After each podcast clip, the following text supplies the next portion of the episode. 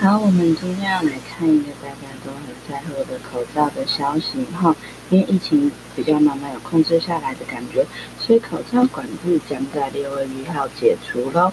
到时候我们不仅可以外销，也可以在国内贩售。好，那这个新闻应该要怎么说呢？The restrictions on masks will be lifted on June 1st. Masks can be sold domestically and overseas. OK，慢速的一遍啊。 The restrictions on masks will be lifted on June 1st.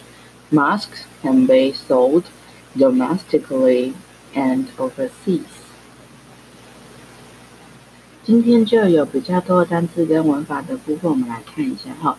Restriction，restriction 就是限制的意思哈。T R N 结尾大部分都是名词，然后我们这边有一个被动的语态哈，be lifted。 Be 动词加过去分词是被动式，哈，将会被解除。OK，lift 这个动词就是解除的意思。下一句的 domestically，哈，看到 ly 就是副词结尾，它是国内的意思，哈，在这个国家之内。overseas 当然 over 嘛，另一端 OK，seas 海外，好，所以这个就是讲国外。OK，最后我们句子再来一次，哈，先一样正常速度的。The restrictions on masks will be lifted on June 1st. Masks can be sold domestically and overseas. OK，慢速的来一遍，大家练习时间到了，跟上加油。